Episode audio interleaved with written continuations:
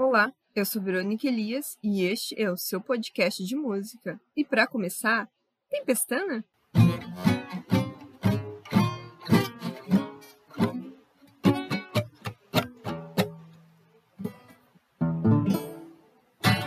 Um bom dia, né? Uma boa tarde, boa noite, onde quer que vocês estejam nos ouvindo.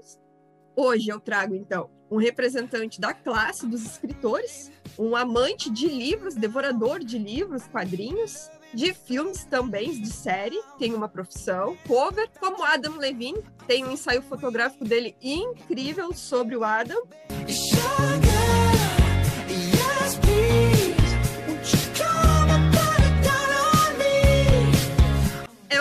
nerd com muito orgulho, então eu gostaria de agradecer e apresentar o meu amigo Fábio Nunes. Fábio, muito obrigada por participar desse projeto. Bom dia, bom dia, Brasil, boa noite, Austrália. Obrigado, Verônica, pelo convite. Só queria dizer que do Adam só me falta a beleza e a riqueza, né? Mas estamos aí para ajudar no que puder.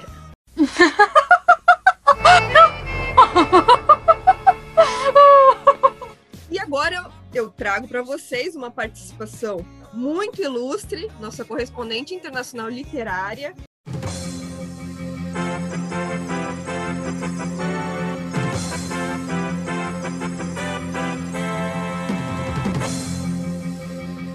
Né, uma mochileira, jornalista de formação. Então, trazer a minha amiga, também irmã, Luana Elias. Então, muito obrigada pela sua participação no podcast. Bom dia para vocês, boa noite aqui da Austrália. Brasil máximo. Tem mar, Bicho. floresta, gente bonita. É um prazer estar participando desse podcast, estar gravando com alguns dos meus melhores e mais queridos amigos, falando sobre literatura e música. Nossa, vou adorar gravar com vocês e acho que o problema vai ser que durante o programa a gente vai esquecer que está gravando, mas vai ser muito bacana assim conversar com vocês. Claro, não menos importante, não é? Porque ficou por último na nossa apresentação, uma devoradora de livros, e aí no bom sentido, né? É claro, também tô cagado de fome. Mas ela consome de uma outra maneira, e é impressionante a quantidade e a qualidade dos livros consumidos. Ela tem um perfil no Scooby que eu recomendo muito vocês a olharem e invejarem, por que não? É uma das pessoas que eu mais stalkeio na questão de procurar referências literárias, também jornalista, então muito obrigada, Ana Paula, por tua presença no nosso podcast. Bom dia, gente. Muito obrigada pelo convite. Tô adorando estar aqui com vocês. E, nossa, adorei a apresentação. E te digo que te stalkeio muito também. Tô sempre ali te cuidando, vendo o que tu tá lendo. né? medo. Vamos lá, né? O que, que a gente vai fazer? A gente vai apresentar esse tema do nosso podcast hoje, relacionando um top 10 de músicas que foram escolhidas que são inspiradas em livros. Aí a gente vai ter também ali uma partezinha, aquela roubadinha básica, né? Que um deles não é bem um livro, mas é uma obra extremamente importante de um escritor que eu amo muito. Tá tudo errado! Tudo errado, tudo errado! Olha só que desgraça! E aí a gente vai também dando esses spoilers ao longo da nossa narrativa, ao longo do nosso podcast. São 10 músicas, também de diversos estilos, colhidas com esses livros. Fala o nome da música, depois fala o nome do livro, dá aquela resenha, dá aquela nossa opinião. Lembrando que a gente não vai fazer uma resenha técnica sobre os livros e também não vai fazer uma resenha, né, uma crítica, uma narrativa técnica das músicas, porque se trata de uma inspiração, uma livre inspiração desses artistas que ao consultarem essas obras, criaram essas músicas, criaram às vezes até CDs, que não é o caso desse podcast, mas a gente vai trazer também futuramente artistas que se inspiraram numa obra específica para criar um CD todo, né, um trabalho todo. Nesse caso vão ser apenas músicas, daí esses artistas beberam dessas fontes a gente vai narrando elas numa sequência não numerada inicialmente, mas no final, né, fazer aquele rank básico baseado nas nossas opiniões, baseado nos nossos achismos e, por que não, muitas vezes contradições, né? Pode acontecer sim, somos seres humanos. Então a gente começa narrando essas obras, falando dessa importância da nossa opinião, também destacando esse ranking de 1 a 10, lembrando que 1 vai ser a melhor obra, né? Isso no final a gente ranqueia. Então vamos lá, o primeiro livro que a gente traz é o 1984, o outro livro é o Guia do Mochileiro das Galáxias. Trazemos então o polêmico Lolita. Não poderia faltar uma obra aqui do Stephen King, O Cemitério. Fahrenheit 451, Perfume, O Homem Revoltado, Admirável Mundo Novo, o poema Sonho Impossível, nosso grande livro aqui da literatura brasileira, A Hora da Estrela. Já começou? Para começar, a gente traz esse livro, que é a música 1984, inspirado na obra 1984 de George Orwell, com um grande artista, incrível, grande inspiração. Acredito que para várias pessoas, não só no âmbito musical, mas também em arte, cinema, séries, figurinos, né, em diversos campos. David Bowie, puxando o saco. Eu vou trazer aqui para os meus grandes comentaristas, aqui para minha banca de apoio, falar um pouco sobre a nossa opinião não necessariamente a gente pode ter concluído o livro, né? Vai ter algumas pessoas que leram, outras que não, e é isso que vai enriquecer a nossa conversa, nosso debate, porque de repente você que está ouvindo não leu essas obras, então também não se preocupe, porque daqui a pouco, se for dar um spoiler, a gente vai avisar. Mas eu acredito que vai ficar muito na questão lúdica, na questão da inspiração, do cenário, do contexto apresentado. Até porque também a maioria desses livros foram resenhados, hoje tu digita no YouTube encontra bastante coisa como as nossas fontes também que vão estar disponíveis no nosso Instagram. Então, eu já vou entregar a minha opinião, né? Eu acho que tu não colocou essa música à toa em primeira. Na minha opinião, é a vencedora. Combinação perfeita, muito bom. Gosto muito de, desse gênero literário de distopia. Não que eu seja uma pessoa pessimista, né? Não é isso. Eu entendo que às vezes a gente tem que exercitar muito o nosso otimismo, principalmente do jeito como o mundo está hoje em dia e principalmente depois que esse genocídio assumiu o Brasil. Ó, oh, desculpa, não era pra falar em política, mas então. Eu tenho uma como notícia não pra falar vocês. De não política? Falando de 1984, não tem como. E eu prometo que eu não vou falar, vou falar do livro, não vou falar do meu nascimento, tá? Que também é outro fato importante de 1984. A novidade é quem vai falar que agora sou eu. Que eu vou botar a boca no trombone, que até Wesley vai entrar na roda. É um gênero que eu gosto muito. Eu gosto de exercitar, assim, de observar essas reflexões que os autores de distopia fazem e tentar buscar elementos, assim, que se repetem nessas distopias. Como não repetir a história, né? Identificar esses elementos, essas características. Totalitarismo, né? Sendo um dos, dos elementos assim, das características que, que, se repetem nessas distopias. Enfim, o David Bowie, na realidade, nesse álbum, ele tem outras músicas também que são inspiradas no 1984, né? Porque a ideia dele era fazer um musical, né? Seria incrível um artista completo como David Bowie ter feito um musical sobre essa obra, mas uh, infelizmente a viúva do autor não autorizou, né? Ele não pôde realizar assim a, a obra, esse, esse, musical. Então, 1984 trata desse, desse Big Brother, dessa pessoa que assiste tudo, que vê tudo, que controla até os pensamentos das pessoas. E eu acho a música do David Bowie sensacional. Ela tem frases muito fortes, dão o tom para essa música inclusive a melodia, né? Ela vibra. Eu cheguei a me arrepiar ouvindo a melodia dessa música. E aí ele tem algumas frases assim que fazem referência direta à obra. E a mudança não é livre. Cuidado com a selvagem mandíbula de 1984. E é outra que eu achei muito forte, assim, que é direto conectada com a obra, é, eles vão dividir o seu belo crânio e encher de ar. Eu achei sensacional. Para mim, assim, eu fiz uma pesquisa rápida sobre a obra e não é a mais, é uma das que mais influencia artistas porque eu vi dezenas de músicas inspiradas na obra, de bandas super conhecidas, assim, artistas, músicos que a gente não fazia ideia, e também tem músicas, inclusive com o nome Big Brother também. Sim. E e a relevância e o impacto dessa obra, né, justifica esse fenômeno ter influenciado tantas pessoas, tantos artistas, né? Eu vou, vou tentar não falar tanto. Se quiser falar de Big Brother aí, também estamos abertos, tá tranquila. Então, eu tive contato com esse livro na faculdade, né? E até então eu nunca tinha, não tinha lido nada desse gênero de distopia. No, no início foi bem um estranhamento, assim, mas eu gostei bastante dos elementos, de como a história é contada. Dá um certo medo de pensar que isso poderia existir. E depois eu comecei até a ler outros livros desses. É muito relevante. Confesso que eu não lembro bem o final, quero ler de novo. Agora que ele virou domínio público, né? Todo mundo está fazendo uma nova edição, uh, bem apresentada, com contexto, com textos de apoio. Eu acho que é bem interessante para quem não conhece. E com a música, nossa, a Lu pegou uma frase, bem uma frase que eu também copiei aqui, né? Que é a mudança não é livre. Eu achei tudo a ver com o livro. E David Bowie é um é um fenômeno, né? Então eu acho que tem tudo a ver com a música. Eu gostei bastante. Acho que já conhecia a letra, mas também não sabia que era inspirada em livro. Na verdade, eu, quando tu falou no podcast, eu pensei assim, nossa, que músicas são inspiradas em livros, né? Fiquei pensando. Mas eu gostei bastante. É, claro que eu não vou dar minha classificação agora para não dar spoiler, né? Sim, mas, sim. Uh, mas eu acho que é um livro muito bom que todo mundo deve ler. Recomendo e eu até quero ler de novo agora para relembrar e ver como é que termina, que eu não lembro direito. Não finalizei o livro, né? Eu já li outras obras de George Orwell, mas o 1984 não finalizei. Quando eu fui ver sobre o David Bowie, também fiquei encantada com as situações, porque ele tem, que nem a Lu falou, mais de uma música. Ele tem o próprio Grande Irmão, né? Ele tem o Big Brother, se eu não me engano, tem uma música dele chamada Big Brother também. É bem interessante.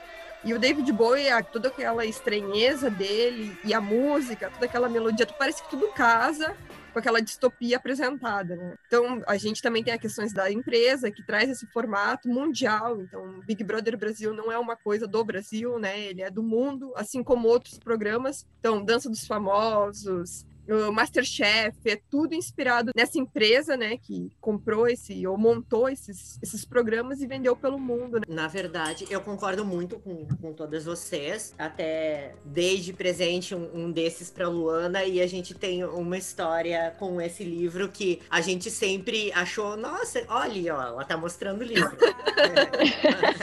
Super recomendo essa edição, o que a Ana falou é muito importante, assim, é bem legal, bem interessante a gente adquirir edições que tem textos de apoio. E esse aqui tem três textos de apoio sensacionais e foi patrocinado pelo senhor Fábio Nunes. Muito obrigada, meu querido. Eu lembro que a gente dizia, ah, não, a gente precisa ler 1974, porque a gente vai ser cult quando a gente tiver lido ele e tal. e, eu acho que tanto o, o George Orwell quanto o David Bowie são dois ícones e, e mesclar os dois fantástico, que nem tu disse, não tem. São uh, ícones fora do tempo, né? Atemporais. Então, eu acredito que é um casamento perfeito, né? A frase que a Luana citou também foi a que mais me chamou a atenção. Vou abrir o seu crânio e enchê-los de ar. Bastante impacto nisso. Totalmente a ver com o livro. Isso de tu falar no, no Big Brother, que claramente o nome foi inspirado. Eu também vi que ele tem uma música com esse nome. Também tem um pouco de tipo assim, ó, como seria ser, que nem a Ana disse, isso acontecesse e o quão chocante é. Não é uma mera coincidência muitas coisas do que a gente está passando politicamente, e também está bastante relacionado com isso. Essa coisa de que é tão chocante, mas ao mesmo tempo todo mundo gostaria de dar uma espiadinha no que os outros fazem, sabe? Tem tudo isso, sabe? Para mim é um conjunto, um, um, grande pacote incrível, assim. O filme 1974, ele, eu não sei aí, né, a gente vocês podem complementar com o livro, vocês de repente viram o filme também. Eu só vi um e eu não vi o, no, o mais novo, eu vi o mais antigo. Eu sei que tem uma adaptação que foi feita para televisão de 1954. Dizem que a adaptação é muito fiel ao livro, né? O David Bowie é muito fiel ao livro. Então, a gente fazendo essa analogia sempre, né? Ligando o filme com o livro e a música junto, que é o, o foco principal. Filme, assim como eu vi o filme, e aí ele mostra o olho lá na parede, as pessoas chegando em casa, tendo que mostrar o que, que elas carregam dentro da bolsa, mostrar os bolsos, abrir o casaco, mostrar pro grande irmão ali o que, que eu tô trazendo. E se tu traz alguma coisa diferente para dentro da casa que pode te incriminar, aí tu teria que esconder aquilo de uma certa maneira. Então o cara entra com um diário, ele entra, já joga o diário no chão e vai chutando com o pé que o grande irmão tá lá em cima na parede, então ele entra, mostra, diz que não tem nada, mostra na pasta, e aí enquanto isso ele vai chutando com o pé até a escrivaninha, onde o grande irmão não consegue visualizar por completa, né, a mesa dele, e aí ele vai pegando todo contorcido ali, botando em cima da mesa só para poder reescrever um diário que ele comprou usado, antigo, enfim, que não se vende mais. Ele comprou numa loja de antiguidade para poder botar o que estava acontecendo, né? Porque aí, não sei se vocês sabem, quem está nos ouvindo, mas que o principal, ele reescreve a história, é isso, né? Ele reescreve o, o passado de acordo com essa distopia que é o presente. Esse livro, ele é, ele é bem antigo, ele foi escrito há, há uns 30 e poucos anos antes de 1974, né? 49, ele foi escrito realmente bem antes ele imaginava essas coisas para 1974. Mas enfim, é um livro atemporal, muitos artistas se inspiram nele, ele é muito enriquecedor. Queria ter trazido outros, como Revolução dos Bichos também, que também tem várias outras analogias e tem um material muito rico também. Mas aí, para a gente não trazer só um autor, só um estilo, né? Aí a gente traz um livro que, né, que trouxe uma inspiração. O livro é o Guia do Mochileiro das Galáxias. A banda de rock é o Radiohead. E a música é Paranoid Android. Aí no livro, me ajuda, no livro ele traz até já uma advertência na capa, né? não surte lá, sim, ou sim. não se desespere, alguma coisa assim, sim, né? Primeira impressão, o primeiro contato que eu tive com o livro quando eu li foi aquela coisa do tipo, que porra é essa, né? O que que tá acontecendo, né? O, o que que, o que que o cara tá escrevendo? O que, que eu tinha que voltar muita coisa. E eu acho que também, se eu tivesse que fazer um comparativo já direto, é uma banda que casa muito bem. De David Bowie foi feito para 1974.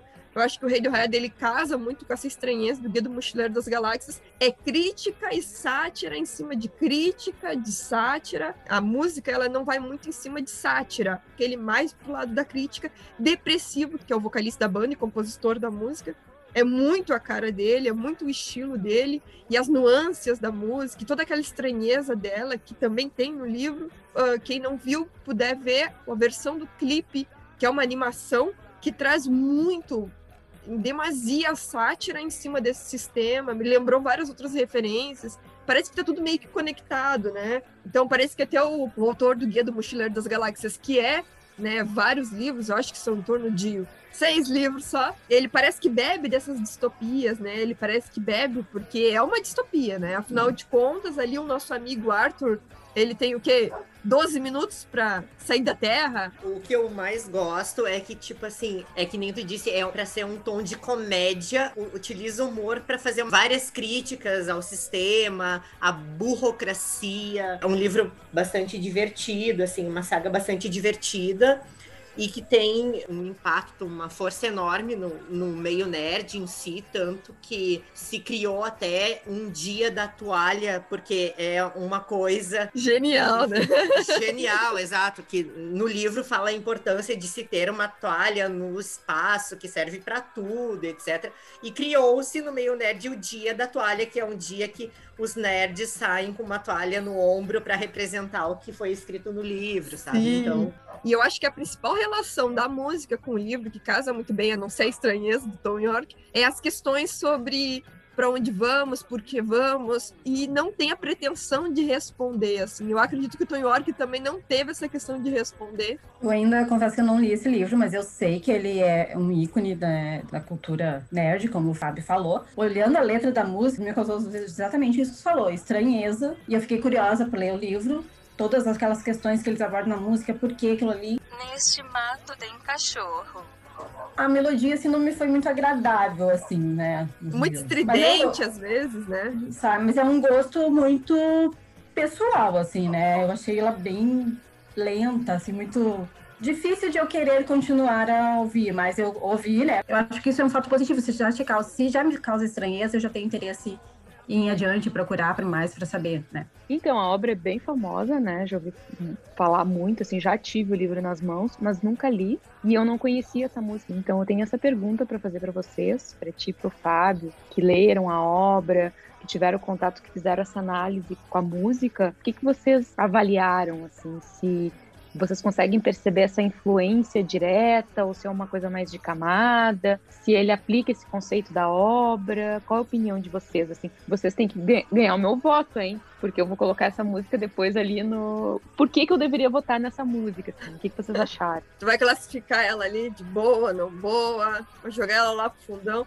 que o livro ele não se compromete a responder, ele se compromete a te instigar. A primeira leitura, as primeiras páginas, tu pensa em desistir, ele já vem com esse alerta na capa dizendo, né, não se desespere porque tu não vai entender nada e é normal. E o pouco que tu vai entendendo, a coisa vai começando a tomar uma forma, mas aí, que nem a gente brincou, acho que é 12 minutos, que a casa do, do Arthur, ali, o principal, vai ser dissipada, mas não é a casa dele, né?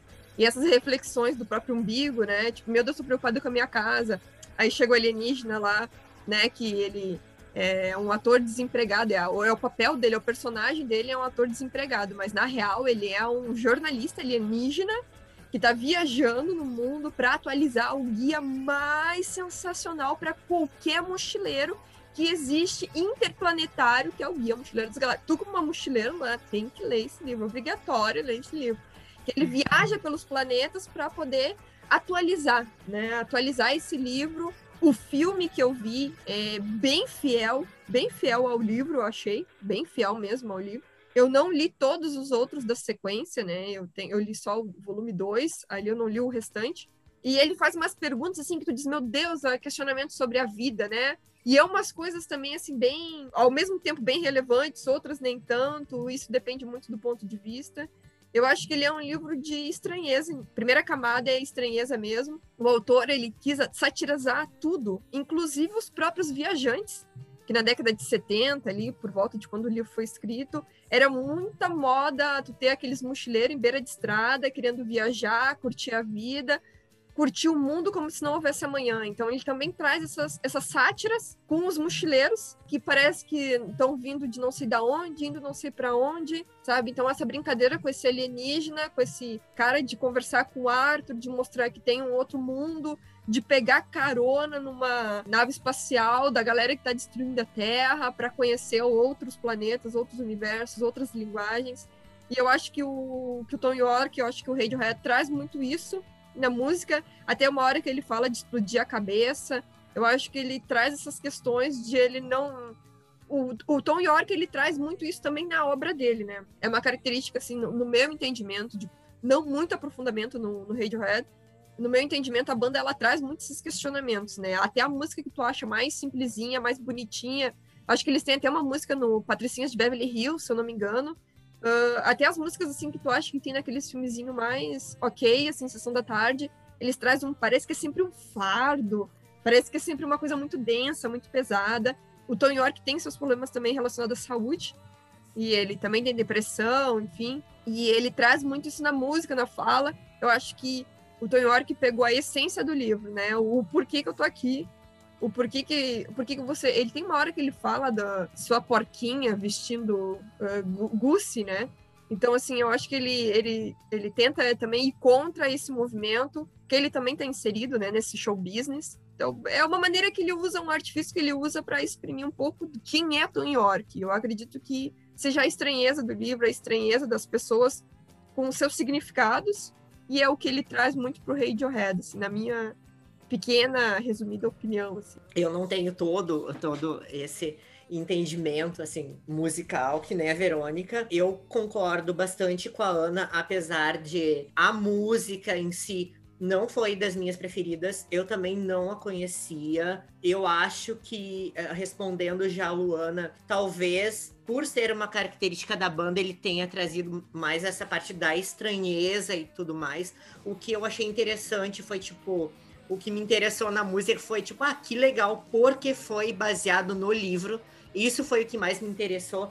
E apesar disso, eu ainda acho que se ele tivesse ficado mais nos clichês, é que também eu não sei quando ela foi escrita, se já tinha toda essa coisa ao redor do livro, né?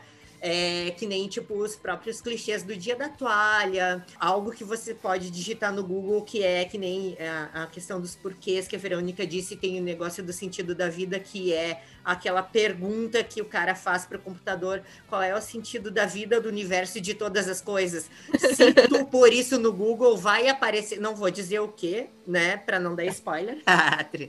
é, Teste agora, vai... nesse exato momento que vocês estiveram ouvindo o podcast, digita lá no Google. Se o computador explodiu, o problema não é nosso. Não me responsabilizo, mas vai aparecer a resposta que está no livro, entendeu? Então, é, é, talvez ele pudesse brincar mais com isso na música, mas eu acho que por característica da banda, ele ficou nas coisas mais estranhas mesmo, sabe? Que me agradaria mais se ele, assim, usasse junto o humor que eu vejo no livro, sabe? Bom, nosso terceiro livro e a nossa terceira música, e esse combo, esse match, ou não, dessa mistura. Não é uma banda preferida, não é uma banda que, que eu escuto com muita frequência. Já tinha ouvido essa música, não tinha prestado atenção na letra, inclusive ele cita o nome do próprio escritor na letra dessa música, né? que é Don't Stand So Close to Me. Traz essa música baseada nessa obra que eu me recuso a chamar de romance, eu acredito que seja um não romance, mas para a gente não não ficar dando, dando tão spoiler, se é que é possível dar spoiler de Lolita, né? Teve muitas obras que se inspiraram, mas é para a gente poder fazer essa analogia dessa música com essa obra, dessas perspectivas. Eu só sei que eu relutei muito para colocar esse livro na lista, por achar a história horrível, mas o entendimento dela eu só tive com, de acordo com a minha maturidade, né? Também já classifiquei a Lolita achando que era um livro de romance, por mais que eu tenha visto obras inspiradas, eu acredito que, não sei vocês, mas meu primeiro contato com Lolita foi a presença de Anitta, nessa né, série que foi na Rede Globo, e aí se ouviu falar em Lolita, no meu entendimento, e aí depois fui tendo referências, né? Então, uh, acho que todo mundo já ouviu falar no termo Lolita, né? E ele surgiu a partir desse romance, não romance. Ele é bem polêmico, assim, porque na realidade ele tomou uma ele tem um sentido que na realidade não era para ter, eh, não era para ser usado dessa forma, né? Porque a história trata de pedofilia, porque se trata de um homem de 40, quase 40 anos, né, que se relaciona com uma criança de 12 anos, né?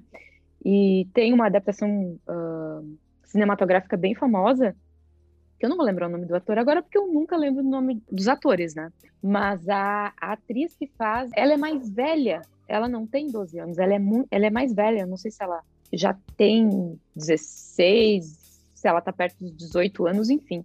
Então ela tá fazendo um papel de uma criança, só que hipersensualizada, como se uma adolescente, uma criança fosse capaz de seduzir um homem com seus quase 40 anos, né? Então é uma história absurda, uma história de pedofilia. O termo Lolita, ele é usado para escrever uma uma criança seduzindo um homem mais velho, o que é uma coisa absurda, o que é crime. O Sting, que compôs a música, né? Sim. Ele disse que ele já foi professor, que ele nunca experienciou, nunca teve um romance com nenhuma aluna dele, mas que ele usa um pouco dessa experiência dele como professor e que ele gostaria de escrever uma história como essa. Então, por isso que ele criou a música, se inspirando nesse livro do Nabokov. Eu acho de muito mau gosto. Eu já, já tinha ouvido a música, eu não lembrava quando eu fui ouvir agora pro podcast. O refrão dela é muito conhecido para mim, assim, eu já tinha Don't stand, ah, já ouvi isso com certeza. Muito conhecido, Mas... né? E a música descreve a é. relação entre ela e o professor. Né? O professor todo sem graça, sem jeito, mas ao mesmo tempo como se ela estivesse seduzindo ele, como se ela tivesse essa capacidade de tirar o chão dele, entendeu? Um homem maduro, um professor que é uma pessoa que deveria orientar e não seduzir uma adolescente, né? Realmente tem a ver com livros, é essa a proposta. Realmente ele tá fazendo o papel dele, relacionando o livro com o, com o som. E o clipe também acho de super mau gosto. Nossa, né? muito mau gosto. Eu não então sabia é isso, assim. dessa referência de Sting. Já tinha sido professor, eu não sabia. Eu até ia questionar o porquê que ele faz aquele clipe de mau gosto como professor, né? Casa muito bem a música com o livro, porque tem essas questões do tipo, meu Deus, né? Ele só fala dos sentimentos do cara, ai, porque eu estou sofrendo, porque, porque ela é uma, uma devassa, né? Aceitamos o patrocínio da devassa, ok, gosto. Mas assim, ela é uma devassa, entendeu? Ela é uma devoradora de homens e aí, tanto no clipe, ai, não chegue tão perto de mim, né? Ai, pobrezinho, coitadinho, né? Porque se você chegar, a culpa é sua, né? Lembre-se que a culpa é do que você veste, né? De onde você está. Então a culpa é sua, né? Se você é estuprada, se não é um livro sobre um romance, se é um livro sobre pedofilia, sobre estupro, né? De uma menor de idade. Muito preconceito, assim. Eu, eu tentei começar a ler o livro. Dizem que assim, tu fica encantado com a escrita, que eu até não falei o nome do autor, mas a Luana lembrou, que é o Vladimir Nabokov. Enfim, eu achei ele extremamente polêmico, tão polêmico quanto um outro livro que a gente vai trazer, outra obra aqui musical. Então, eu conhecia a música, mas também não sabia que era inspirada no livro. Eu fico imaginando que o livro foi escrito em 1955, né? Eu imagino todo o estardalhaço que foi na época. Tanto que eu pesquisei e vi que no Reino Unido, na França, foram proibidos os livros. Não acho que seja uma história de amor também. é bastante. É, tem uns tem, é bastante conflituosa, mas não. Não concordo com, com o personagem, né? E a música, eu fui olhar o clipe, eu acho que casou com a história. Eu acho que funcionou. Uh, também não sabia dessa história do Sting, mas eu acho que a proposta, se era fazer inspirado no livro, eu acho que casou. A melodia até que eu gostei, mas a, o clipe eu também não achei de bom tom né? Mas é um livro que está aí, né, entre os clássicos da literatura mundial. Quem não conhece, vale a pena conhecer, né? né? E não em defesa uhum. dele, assim, mas dizem que a escrita é muito boa. E de fato, tu começa a ler, só que eu já, eu já trouxe essa bagagem de rejeição em cima da, da obra, né? Então eu já nem me permiti ter essa experiência de, de vamos ler um livro e ok, né? Já fiz o que de repente essa juventude faz hoje em demasia, que antes de ver um filme já olha todos possíveis, qualquer resenha, crítica, sem spoilers, até com spoiler, e aí tu bota teu hype lá no alto, e aí quando tu vai ver, tu desqualifica o filme, a música, a série, porque tu ouviu muito comentário. E eu não tenho como hoje, com 35 anos, pegar o livro Lolita e fingir que eu não o conheço. Não tem como, né? Então eu já fui com uma bagagem de um preconceito absurdo, violento, né? Inenarrável uma grande rejeição, mas mais por causa do podcast. Se não fosse por isso, eu nem teria ter tido acesso ao livro, né? Mas até uma curiosidade, que o livro foi publicado por uma editora francesa que publicava livros de conteúdo adulto. Muitas outras editoras, inclusive nos Estados Unidos, os caras disseram, cara, tu vai ser preso se tu lançar um livro desse. E aí ele foi procurar uma editora menor, ele que publicava esses romances mais com conteúdo adulto, pra, pornográficos para poder conseguir. E aí foi um sucesso, né? E aí ele passou o resto da vida toda falando sobre essa obra. Complicado que eu acho importante nisso é que eu, eu não, não li esse livro, não li nada desse autor. Eu acho que quanto à música, assim, a sonoridade me pareceu assim boa, assim, ok de escutar. Casou demais com, com a obra, com o que é, porque que nem tu disse, é impossível não, não conhecer Lolita. Mas dito isso, é, me traz todo esse ranço, tanto pela obra quanto pela, pela música, por causa do tema. Estupro é uma coisa que eu não consigo pensar sem me dar agonia. Eu imagino como deve ser para vocês, mulheres muito pior ainda esse, esse esquema, né? E eu acho que o que a Ana disse é bastante importante no sentido de tipo, ah, é, inclusive como todas as discussões na literatura e talvez até na música e na arte em geral hoje em dia, que é vamos pensar que foi escrito naquela época, dentro desse contexto, e se trouxer para hoje, trazer já dizendo, olha, isso está errado, o que de fato está demais e ao mesmo tempo a hipocrisia, porque foi muito barrado, foi editado por uma editora que nem tu disse que só publicava material uh, pornográfico, como se isso não acontecesse naqueles tempos e ainda hoje porque o que tem de fetichização em cima dessa relação aluno, professor, aluna, professora, demais, questão de tipo assim, pornografia versus o masculino versus o feminino, o que que é. Eu acho que a gente pode debater tudo em cima disso. Não deixou de vender, né, Fábio? Não deixou de vender. Não, Não adiantou a hipocrisia do lançamento. Eu não Exatamente. quero lançar isso, mas eu vou consumir, eu vou comprar. Exato, que é coisas que acontecem ainda. Que ok, hoje, entendeu? Sabe? A Ainda, utilização né? do corpo feminino, sabe? De tipo assim, ah, é, de, de gostar da novinha, do novinho. E isso tudo é, é, muito baseado nesse tipo de relação que está muito do errado, que nem a Luana falou, sabe? Casou perfeitamente com a obra, assim, a música, a sonoridade, ela ser lentinho, ela pra mim é, é agradável, mas me causa esse ranço por causa do tema, sabe? Sim. De repente poderia ser lançado esse livro com esses textos que nem a Luana citou, do 1984, lançado com outras visões, né, sobre o nosso entendimento de mundo hoje, fazer um novo lançamento explicando a problemática, explicando o que, como é que se passa, né, que isso não é, não trazer, não classificá-lo como um, um livro de romance, já que se tem esse entendimento, ninguém é perfeito, isso era o contexto da época e ainda permeia, que nem tu bem colocou, o cenário, né, masculino e, e do mundo, né, enfim, de fetiches e tal. Então, assim, se ele ainda continua tão relevante, né? Por que não trazer essas novas narrativas junto com essa obra para poder explicar o, o quando aconteceu aquilo, ok, mas o cenário é hoje, né? Não adianta a gente trazer aquele texto do tipo, ah, mas sempre foi assim, ah, mas quando eu nasci era assim. Beleza, mas tu sobreviveu até 2021 porque tá difícil, mas sobreviveu, amigo. Então tem que se atualizar, tem que repaginar. Ninguém tá desqualificando uma obra, ninguém tá dizendo que ela é tão mais importante ou menos importante que qualquer outra. Ela teve essa importância no seu momento, de repente ela foi tão importante para a gente trazer esse assunto à tona. A relevância dessa obra foi justamente para a gente questionar esses relacionamentos que ainda hoje é feito casamentos com crianças, né? Que na realidade a questão nem é assim, de ah, o que, que era na época, enfim, acho que é nessa discussão, é assim, ó, esse é um livro que eu leria, eu sou uma pessoa que tem, eu tenho muita dificuldade, eu não consigo desvincular o autor das obras, tá? Não é esse o caso, porque nós não estamos falando de um autor que é pedófilo. Se o cara fosse um Sim. pedófilo, eu Sim. não leria o livro dele, entende? Exatamente. Ah, e, mas não é, não é nem essa questão. Tem outras questões envolvendo questões políticas e outras várias questões que eu não realmente consigo desassociar o autor, o escritor da obra. Tá? Esse é um problema meu. Tem gente que consegue fazer isso, conviver com isso, ótimo.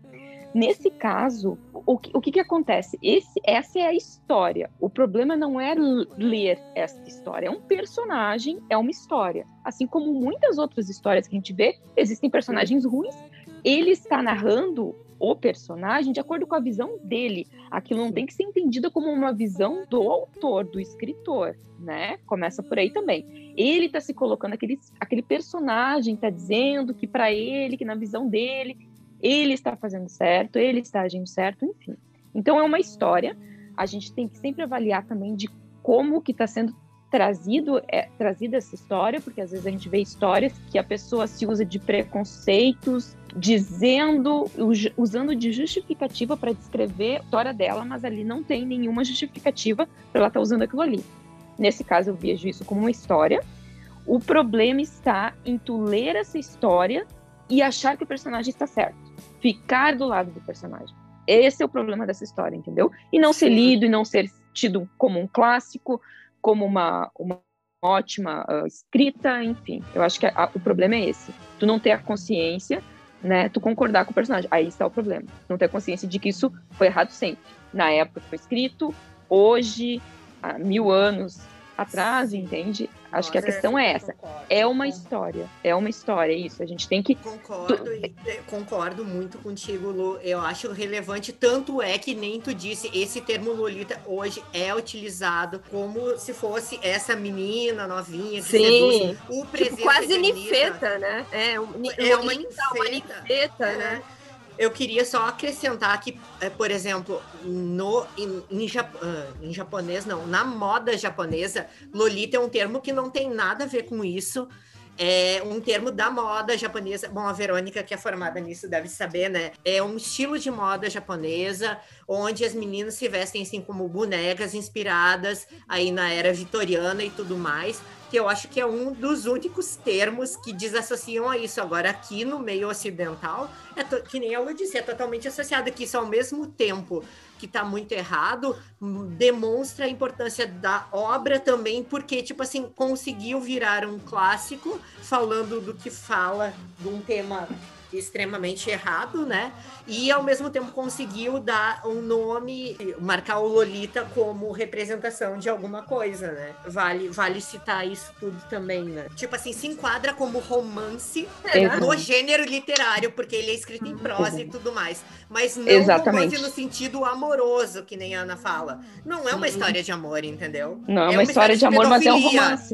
Romance. E Exato. ele brinca com aquele negócio que nem o Machado fez, de tipo assim, será que ela não seduziu? A gente acha totalmente impossível uma, uma criança de 12 anos fazer isso, e a gente tem isso muito solidificado Uhum. hoje em dia. Hoje, Mas né? nem todo mundo tem, hoje em dia, exatamente. Tanto é que, que nem tipo, a minha visão sobre a presença de Anitta hoje é bem diferente. Tipo, poxa, é o José Maier. E a gente sabe, inclusive, que na vida real ele, né? Vamos combinar. Né? E, e, e daí tem tudo isso, entendeu? Então, ou seja, muito match, né? Entre banda, melodia, letra, clipe, né? Muito match mesmo. Nossa quarta música, então, quarta banda, quarta obra literária, a gente não pode deixar de trazer o nosso querido, amado, né? Vozinho, acho que já bisavôzinho, não sei. Enfim, fica um abraço meu aí se estiver ouvindo, Stephen, um grande beijo. A gente traz O Cemitério, via adaptação em filme, uh, mas dizem que é um dos melhores. Li outros livros do Stephen King, mas dizem que O Cemitério é um dos melhores livros do Stephen. Então, quem acha que o filme é um pouco fraquinho, até a, uma refilmagem que saiu agora também, que não é tão bom quanto a anterior, primeira edição que saiu do filme é eu aconselho vocês a olharem. Eu, eu, no meu entendimento, ela é melhor. E dizem que o livro é muito mais denso, muito mais interessante, muito mais assustador do que o próprio filme, tanto o primeiro quanto essa refilmagem. E a música não poderia ser menos, né? A banda também não poderia ser outra, a não ser os próprios Ramones, com Pet Cemetery, que foi feito exclusivamente para o filme. Então essa música foi pensada no filme, foi planejada para o filme Pode, a gente pode verificar isso tanto no videoclipe quanto na letra da música. Então não tem nem muito assim. Esse foi um, um match profissional da banda Ramones com essa obra do Stephen King. A banda aí faz muita sátira na, no clipe, na letra, que ela não quer ser enterrada nesse cemitério de animais. Deus livre, né? Passar por isso. E, e, é muito versátil a, a questão de como eles abordam, porque o filme ele aborda uma questão bem mais psicológica, uma questão de se reavaliar os nossos medos, medo da morte. Enfim, todas essa também pegada meio de terror, meio trash, por que não, né? Mas a banda ela vai pro viés do cômico, do alívio cômico, da piada, que é uma característica também, de novo, a gente trazendo aqui uma característica da banda. Então, assim como a gente fala de Radiohead, a gente também fala de, de Ramones. É lógico que eles teriam que fazer essa ironização, eles, por mais que eles trazem algumas coisas assim mais né, reflexivas, essa música ela não se propõe muito a isso, ela se propõe mais a trazer esse cenário mais engraçado, fazer essa brincadeira, tirar um pouco o pé desse peso que essa obra traz. Sou, sim, muito fã de Stephen King, não sou suspeito. Eu vou dizer para vocês que esse livro em específico eu não li, mas eu sinto como se tivesse lido, porque, tipo assim, é tão icônico. Eu tenho certeza que o livro também é melhor do que o filme, como muitos. Uh, enfim, como acontece muito, né? O livro sempre ser melhor. Eu acho que é um match profissional total, não só profissional como casa totalmente. Eu já conhecia e gostava dessa música antes de eu saber que era conectado com o livro, com, com o filme. Então, tipo assim, quando eu fiquei sabendo já antes de estudar para esse podcast, eu acho que realmente ele brinca muito no clipe com essa coisa da comicidade. É um clipe divertido, engraçado. Sim. Aparecem as pessoas ali dentro do caixão e tudo tu mais. Tu fica torcendo para ver os Ramones sem enterrado ali, né? Sim, exato é muito divertido. Ao mesmo tempo, eu vejo que a letra é um pouco mais profunda e traz essa, essa aura sombria que o filme traz quando ele diz eu não quero ser enterrado. E claro, foi feito especificamente para o filme, e, mas ele consegue trazer isso, que é uma coisa que eu não sei se o, o Radiohead consegue trazer a mesma coisa na música deles para o livro, sabe? Eu acho que os Ramones conseguem, que é tipo, ele fala direto no cemitério de animais, que é o centro ali do livro. Por que, que ele não quer? Porque eu não quero viver essa vida de novo. No livro não traz isso, mas traz essa coisa sombria na música, que é tipo assim, por quê? Sim. Porque eu não quero viver essa vida desgraçada de novo, entendeu? Eu acho que o é. Mas, Fábio, tem o um detalhe: quando traz os bichinhos lá no filme, ele, trazem eles tudo encapetado, endemoniado. Então, de repente, os caras do Ramone Sim. pensaram: meu, a gente já é assim. Exato, tipo, se com os animais já acontecem isso, imagina com as pessoas, né? E eu acho que, bom, concordo contigo também quando tu diz que o primeiro filme é muito melhor, e de fato é por várias questões, por ser mais parecido com o livro e tudo mais. Eu vi os dois porque eu ia ver, porque, né, de Stephen King, Sim. mas o segundo eu achei bastante inferior. Em relação à música, gosto, já gostava, gosto bastante do clipe, de tudo, acho que foi um super match, sabe? Eu acho que a música trouxe trouxe um pouco de comicidade e tira um pouquinho do drama do, da história do livro, mas eu achei que combinou super, assim. Eu ainda não li esse livro também, aliás, eu tenho uma história triste com esse livro, porque eu tenho uma coleção inteira do Stephen King e tinha esse livro e ele foi me extraviado. Sabe? Nossa. Então, mas eu vou, vou ler. Mas eu olhei o filme, o primeiro, né? O segundo eu não vi ainda, mas o primeiro é, é muito bom. Todo mundo deve ver, é um, é um clássico, né? Mas eu acho que combinou super a, a, a melodia, a batida da música. Eu gostava já dessa música também, não sabia que também era inspirado. Gostei mais ainda agora. E acho que super deu certo. Acho que eles conseguiram que a proposta deles. Total, assim, eu também não, não li a obra, né? Mas eu assisti aos filmes. Tenho a mesma opinião, Ana, que o Fábio, assim. Eu acho muito divertida essa música, eu já conhecia a música antes mesmo de conhecer o, o filme, de conhecer a obra. Uh, gosto dessa, dessa leveza, digamos, se é que dá para dizer leveza numa música falando em ser enterrado em um cemitério é. de animais. Mas eles trazem isso essa coisa divertida, deixa a música mais leve, assim, eu gosto bastante, porque não é pra ser uma coisa séria, assim, pra ser uma... Eu encaro como uma brincadeira, assim. Percebe totalmente a inspiração deles na obra, já que realmente a, a música foi feita pro filme, né? Pra adaptação cinematográfica da obra. Então eu gosto bastante dela, assim, acho super divertida, acho que realmente deu match.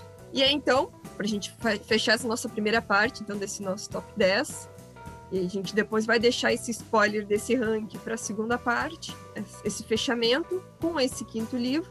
Mas não vamos dar nossas notas agora. Quem já quer mudar alguma coisa no seu ranking que ficou impressionada e que ficou com medo de haters, né? Foi muito importante o conceito que ele trouxe sobre a, sobre a Lolita, que, de novo, a gente não está julgando a obra, mas sim gostos pessoais. Então eu tenho esse realmente esse receio com esse tipo de assunto, né? E aí, claro que eu tenho o livro ali, já, já li algumas páginas dele. Quem sabe consiga dar essa chance, né? Eu acho que o intuito desta obra foi, né, acima de tudo, né, foi trazer também esse, essas abordagens, né, essa relevância, quem sabe. Mas enfim, para trazer esse top 5 aqui, e aí não listado, como eu tinha falado, mas sim só as nossas primeiras cinco músicas inspiradas em obras, eu não poderia deixar de falar de uma outra distopia muito conhecida, que é o Fahrenheit 451, um livro incrível que tem algumas adaptações também, algumas boas, outras nem tanto, mas enfim, também isso também vai de acordo as obras que tu tem como referência, né? Se assim a gente pode dizer, porque tem muitas pessoas que não entendem o ano que foi feito o lançamento da obra, e aí essa importância de trazer lá de novo no 1954 esses textos atualizados de repente, se o Lolita tem publicações com textos atualizando, né? Comenta lá no nosso Instagram, que é arroba Tempestanda Podcast. Deixa lá todo o seu conhecimento, defenda sua, sua obra, seu livro, sua inspiração. E o Fahrenheit 451 também não deixa de ser uma obra que causou uma certa polêmica. Eu acho que todas essas distopias causaram uma certa polêmica em virtude do seu lançamento. Mas a música, quando eu fui pesquisar e descobri que foi inspirada nesse livro, me chocou num, num absurdo que eu acho que foi de todas as que mais me chocou, porque eu não via relação com a obra. Eu também não tinha lido o livro quando eu ouvi essa música. Essa música é extremamente antiga para mim. Eu ouço ela há muitos e muitos anos. Gostei dela depois de dizer assim, nossa, eu escuto essa música. Não, né? Essa dupla ali, o Simon e o Garfunkel, ou Garfunkel, enfim, eu, a dupla que me desculpe é a pronúncia. Procurando cursos de inglês online mas não era uma música que entrava no, no meu playlist, mas se estava tocando, ok, né? Que é The Sign of Silence. E essa questão do silêncio se integra muito na questão do filme, na questão do livro, se integra muito na, nessa história, nessa ideologia do livro, nessa distopia do livro. Não acredito que a música seja completamente inspirada. Não senti e jogaram para o universo, né? Então essa questão do silêncio das letras, do silêncio do conhecimento de se apagar nossas memórias. E aí a gente vê que várias outras obras citadas aqui se conectam, né? Porque apagar os livros, queimar os livros é apagar nossa história, apagar nosso passado é questionar se, por exemplo, se algum dia existiu ditadura no Brasil, né? É tu destruir o que a gente tem lá atrás por medo, e aí esse gancho maravilhoso que a gente fez com outras obras também, vai fazer com uma obra em específico, que ela tá mais lá pro finzinho do nosso, no nosso top 10, que é o questionamento sobre o que é felicidade. Por que que eu vou fazer as pessoas se sentirem infelizes? Alerta de ironia. Então eu vou destruir o centro da infelicidade daquela pessoa. Eu vou destruir o livro, porque no meu entendimento, o livro, a, pessoa que se apropria daquela obra, ela não só se apropria daquele conhecimento, ela utiliza ele de maneira errada, porque ela se destaca perante aos outros. E o fato de tu ser mais do que eu, isso me incomoda. Então, o que, que eu vou fazer? Eu não vou te dar acesso a esse conhecimento para sermos iguais, para não haver diferença entre ambos, para todos nós nos tornarmos iguais, semelhantes até no modo de pensar ou do não pensar. E aí as telas aparecem em todas as casas. Quem tem mais dinheiro tem mais tela nas paredes, como se a gente fizesse aquela analogia de novo a 1984, como se a gente fosse observado, porque sim, tem intervenções das pessoas com as telas, só que a gente não é observado, mas ao mesmo tempo também tem um grupo que acolhe denúncias sobre pessoas que estão conspirando contra aquele governo, que seria ter posse do conhecimento através de livros. Fiquei extremamente apaixonada pelo livro, já tinha visto o filme, a primeira versão. Posso garantir que tanto o primeiro quanto o segundo filme, o segundo filme foi uma adaptação, acho que foi agora de 2019, 2020. Eu sei que ele é bem recente, causou uma polêmica, porque ele tentou ressignificar. Não é bom, sim, nossa. Mas o meu primeiro contato com o Fahrenheit foi com esse filme. Então, eu, na hora, eu achei legal. Depois, quando eu vi a primeira obra, eu achei incrível. E aí eu entendi o porquê que essa segunda refilmagem não foi tão legal. E aí, tu vendo o livro, tu diz, poxa, então, assim, a primeira obra é muito boa, mas o livro é incrível. A primeira obra não deixa a desejar. Ela tem algumas coisas que não aborda, que eu acho de extrema importância no livro e que deixa muito superficial, mas isso é, é outro podcast que a gente sabe que nem toda adaptação de música e de filme vai chegar aos pés de uma obra literária, né? Deu match? Acho que deu match, sim. Ah, como tu falou, Verônica, acho que alguns trechinhos fazem referência à obra. Eu não li também, mas eu pesquisei. E tem uma frase que eu, que eu notei aqui da letra que fala: o silêncio como um câncer cresce. E eu acho que isso é o silêncio das pessoas que dali da, da obra que não, não tentam fazer alguma coisa para impedir isso. E ele, a, a, letra também faz referência a, a, uma luz neon de Deus, que eu acho que faz referência à fogueira dos livros, né? A, a queima Sim. dos livros. Sim. Né? E eu não vi o filme, não sei se tu pode dizer, eu não sei se tem essa música no filme, mas eu acho que casaria super bem com a cena. E é uma música que eu já gostava, conhecia, mas não, também não sabia que era inspirado ou tinha alguma referência de livro. Eu gosto bastante e o, o livro tá na minha lista faz um tempão. Eu confesso que eu tenho que ler. Eu sei, acho que deu, acho que funcionou, né? Funcionou, Essas né? referências, essas pequenas referências. Eu acho que a principal ali do silêncio, né? Ele já, ele já dizer, né? Nos calarmos de conhecimento, eu não acredito que ele tenha bebido 100% de, nossa, vou fazer uma música específica pro filme, mas ele foi naquela fonte, ele enriqueceu um pouco aquela obra, e aí depois ele agregou outros elementos. Eu não consegui identificar toda a letra da música, assim, bem imersiva, mas aí também teria que ter um histórico da banda, uma análise de dizer a banda é assim e tal. Que eu me lembre na primeira adaptação, na segunda acho que não tem, mas na primeira adaptação do filme para o livro não tem essa música. E essa ressignificação que eles fazem, né, do bombeiro, que o bombeiro antigamente ele apagava fogo e agora ele põe fogo. E as pessoas acham um absurdo isso, como é que bombeiro apagava fogo? Então você não tem como pegar fogo numa casa, sabe? E é um livro que merecia também ter esses textos, não sei se tem, se tem novas edições, quem tiver o livro físico aí, que eu li em e-book, mas quem tiver o livro físico aí também quiser comentar e dizer, não, ele tem, porque essas analogias, né, com essas telas hoje em dia seriam nosso celular, né? Seria um Black Mirror, né?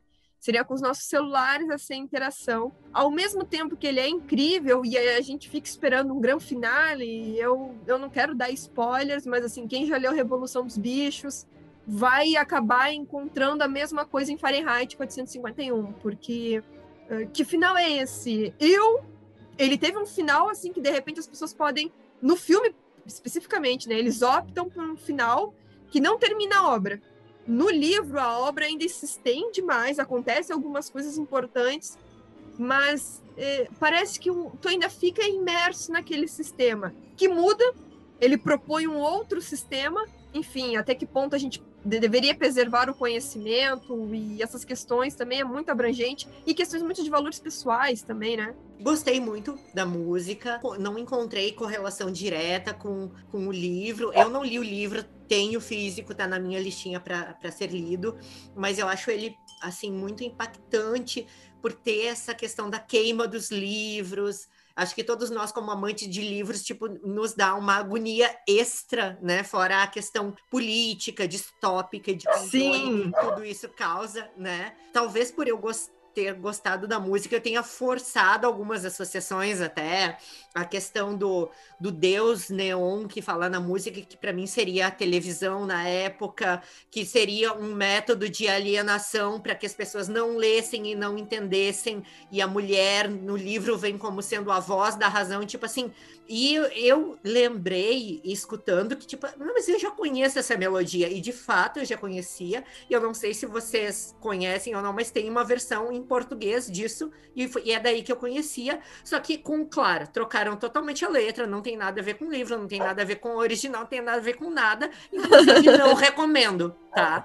Mas tem, e daí que eu conheci, acho que talvez, é, enfim, acho que isso me fez gostar até um, um, pouco mais, mas eu não conhecia a original, e eu acho Quem é que é a banda que canta? Leandro e Leonardo. Meu Deus! Sim, depois eu vou ver se eu acho e mando o link, mas realmente não recomendo. Daí o Ah, acho que eu peguei. Muito similar, É, né? Eu gosto muito dessa música, não com o Leandro Leonardo, gente, tô falando da original. Nada Mas contra. Eu não Vai sabia que, que, né? era. Eu não sabia que era inspirada no, no livro, nesse livro. Mas agora eu peguei, agora que o Fábio falou que ele é Leonardo, acho que eu peguei o ritmo. A pessoa que não conhece, ó, eu não conheço nada, mas só de ouvir, lembrando do Sound of, of Silence, eu já sei que música do Leandro Leonardo é. Não é aquela assim. Quanto mais o tempo passa, mais eu gosto de você. Se tu me colocar cantando no podcast, eu te mato e nunca mais gravo nenhum podcast. Edição, corta essa parte.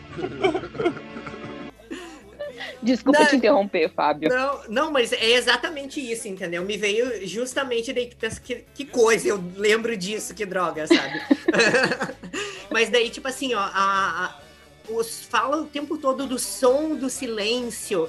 É, é, não sei, pra mim também se trata muito do empoderamento do que é o poder da palavra, e talvez aí eu esteja forçando um bocado, né?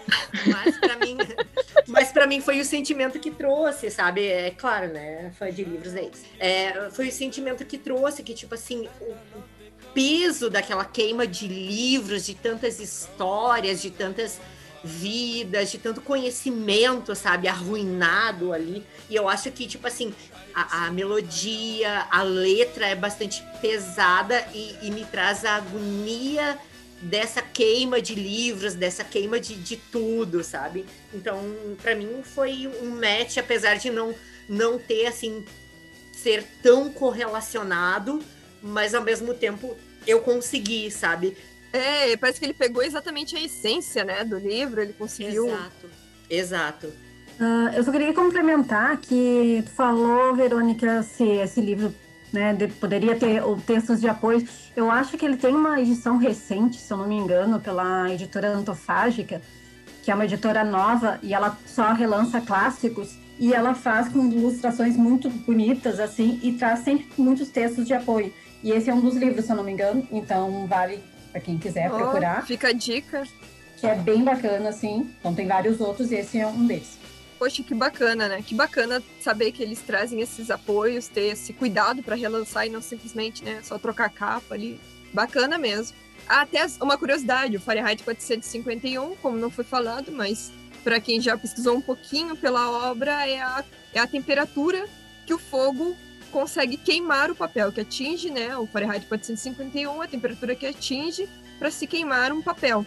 Por isso que é isso que é escrito nas golas dos uniformes dos bombeiros. Ele é narrado, ele se passa em primeira pessoa ali pelo nosso bombeiro, né? O grande questionador disso tudo, a pessoa que faz isso e não se dá conta, né? Que é o, o Montag ali, ele vai fazendo e não vai se dando conta até que ele se depara com uma pessoa que faz questionamentos com ele, faz os porquês com ele de novo aí. Essas questões de, mas tu é feliz? sabe? E realmente é uma coisa que até hoje em dia a gente se questiona. Quantas pessoas perguntam para nós, né? Se a gente de fato é feliz ou se a gente leva essa vida de uma maneira robótica, do que é para do que é para ser. No livro, até nessa primeira adaptação, ele abre já o, o, o, o chefe ali dos bombeiros dizendo pro Montag lá: o que, que tu vai fazer fim de semana? Ah, eu vou cortar a grama. Mais ou menos assim, o diálogo, né? Ah, eu vou cortar grama, né? Aí, ah, mas se o governo disser que não é mais para cortar grama, ah, então eu vou fazer outra coisa. Então, assim, ele não se importa, né? Ele sub se submete e, e, também tem muito apelo do, de drogas, e aí não quero entrar muito no livro para não dar muito mais spoiler, mas ele também tem a questão de drogas para utilizar para as pessoas uh, não, não se questionarem, né? Não, não pensarem, não não terem essa curiosidade, porque elas não são modificadas, não é? Não, não são pessoas criadas, né? Que nem a gente tem numa outra obra que vai vir, mas elas não são modificadas. Essas pessoas, elas são alienadas de ao longo do tempo, né? Elas nasceram numa sociedade que já vive nesse, nesse regime. E algumas pessoas mais antigas ainda lembram, tem resquícios, né? Algumas pessoas mais jovens comentam, os avós contam, enfim, os pais trazem a notícia de como é que era antes, né? Dos bombeiros apagarem incêndios e tal. Então vai trazendo essas narrativas ao longo da história. Esse personagem principal, o Montag, ele é um bombeiro e aí ele se questiona. E aí ele tem essa esposa que toma essa medicação para poder levar uma vida com uma, uma perspectiva melhor e incluindo nisso a família, que para eles a família são as telas, são as TVs. Então, quanto mais dinheiro tu tiver, mais telas tu tem, mais família tu tem. Aquelas pessoas que interagem naquelas televisões são chamadas tuas famílias. Então é muito estranho tu lendo o livro, ah, não sei o que, mas e a família? Mas não é a família dela, né? É a família a TV, é, a, é aquelas que passam com ela o dia todo enfim, dão significados para a vida dela. Ela é uma mulher que acorda e passa o dia todo em função da família se medicando. Se a família diz tome tal remédio, ela vai tomar tal remédio, né? Ao mesmo tempo que é incrível, é genial essas abordagens. O chefe ali do, dos bombeiros, ele tem um repertório imenso de conhecimento sobre obras literárias, que também é bem interessante. Eu já, já ouvi falar bastante, assim, sei do que se trata, mas não li. E não sabia que a música era inspirada, eu gosto bastante dessa música, mas não sabia que ela era inspirada no filme. Mas foi bom ouvir a opinião de vocês, assim, para poder ponderar, assim, fazer o, o top 5, assim, da, da música, assim, da relação, enfim interessante que, tipo, é, mas no momento que tu diz, tu consegue captar muita coisa, porque desde o título, que foi isso que tu explicou dos graus, é, da temperatura que queima o papel, desde o título essa obra já é muito simbólica. Tem a questão da, dos medicamentos, das drogas, da fuga da realidade, que, como eu te disse, é bastante presente isso. Então, todo o livro é muito simbólico olha o quão é representativo isso do tipo a TV mandar e a gente fazer. A gente não faz isso ainda hoje? Será? Olha o marketing que está embutido, olha o que representa. Sim né? Uma fogueira de livros, nossa, e a gente, ano passado, retrasado, com livros sendo apreendidos na feira do livro, esse sistema de controle que aliena a ponto das pessoas buscarem uma fuga da realidade para conseguirem aguentar o quão isso também é atual. olha quando foi escrito, né? Olha quando é muito simbólico, assim, muito mesmo. Na década de 50 ele foi escrito e até essa questão da família, né, Fábio? Porque a gente tem mania de dizer, ah, eu não tenho tempo para, não, eu malhar. Não, eu não tenho tempo para malhar, eu tenho que acordar, tá pegada a minha agenda. Mas aí tu fica aqui, ó, só passando o dedão no Instagram. Perceber. E tu passa, às vezes, mais tempo aqui do que com a tua família. E a, olha essa analogia, né? A minha família é as minhas telas, é as minhas TVs, né? A mulher ficava. O sonho dela era ter uma quarta tela. Eles estavam pagando, eles chamam de tela ali. A, a, televisão, eles têm a terceira tela, mas ela queria ter uma quarta tela. Porque quanto maior a, a quantidade de tela, ao meu entendimento, se eu tiver errado, alguém me corrige, hein? principalmente nos comentários, uh, maior interação então, assim, eles conseguiram, por exemplo, ah, vamos dar um papel porque ela queria brincar de ser atriz. Sabe aquela coisa do tipo assim, ó, nós como mídia vamos dizer para você que você tem o seu lugar ali, porque todos nós, né, a meritocracia, né, você pode, né, você consegue, todo mundo é igual, todo mundo tem as mesmas oportunidades. Então a gente vai te dar um espaço na novela para poder atuar. Então eles liberam em tempo real tem uma luzinha que fica ali, tu te, te inscreve e tal na novela, e aí tu pode fala, fazer as falas da personagem X, Y, Z lá, e eles interagem, só que eles já têm a resposta pronta. Só tem que tu recebe o roteiro e aí tu liga teu microfone e fala e aí todo mundo te escuta e te vê. Mas assim, não tem interação. Eles simplesmente já têm gravado aquilo lá e eles gravam a tua, a tua voz. Tu tem segundos para fazer aquela fala e aí depois para ser projetada para todo mundo que estiver assistindo, né, naquele horário, naquele canal, que eu acredito que seja um único canal, mas que todo mundo consiga assistir, consiga visualizar, né? Então, assim, tu pode sim ser uma estrela, tu pode fazer novela, claro, todo mundo tem o mesmo direito, todo mundo tem a mesma oportunidade, né? Então, assim, ele já trabalhava essas questões desde a década de 50, tu imagina? Tão atual, né? Tão, tão presente essa obra, né?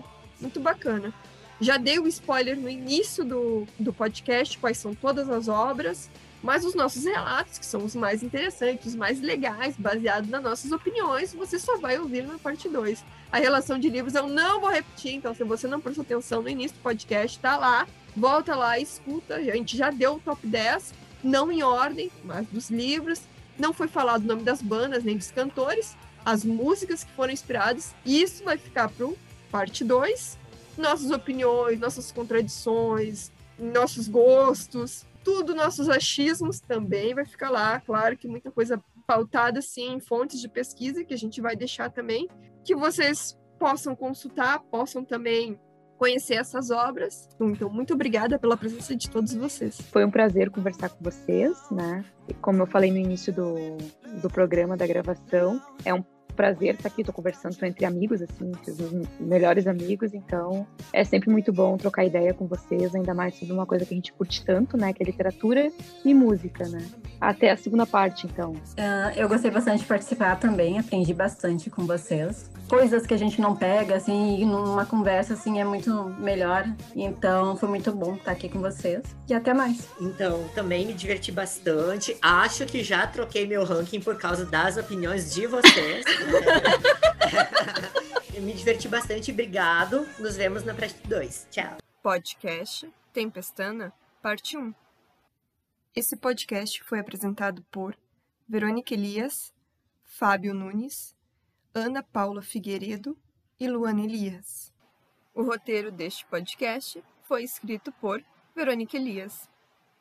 Todas as nossas fontes de pesquisas para a realização deste podcast estarão na descrição do mesmo e em nosso Instagram, que é @tempestana podcast. Deixe sua mensagem lá, crítica, elogio e sugestão.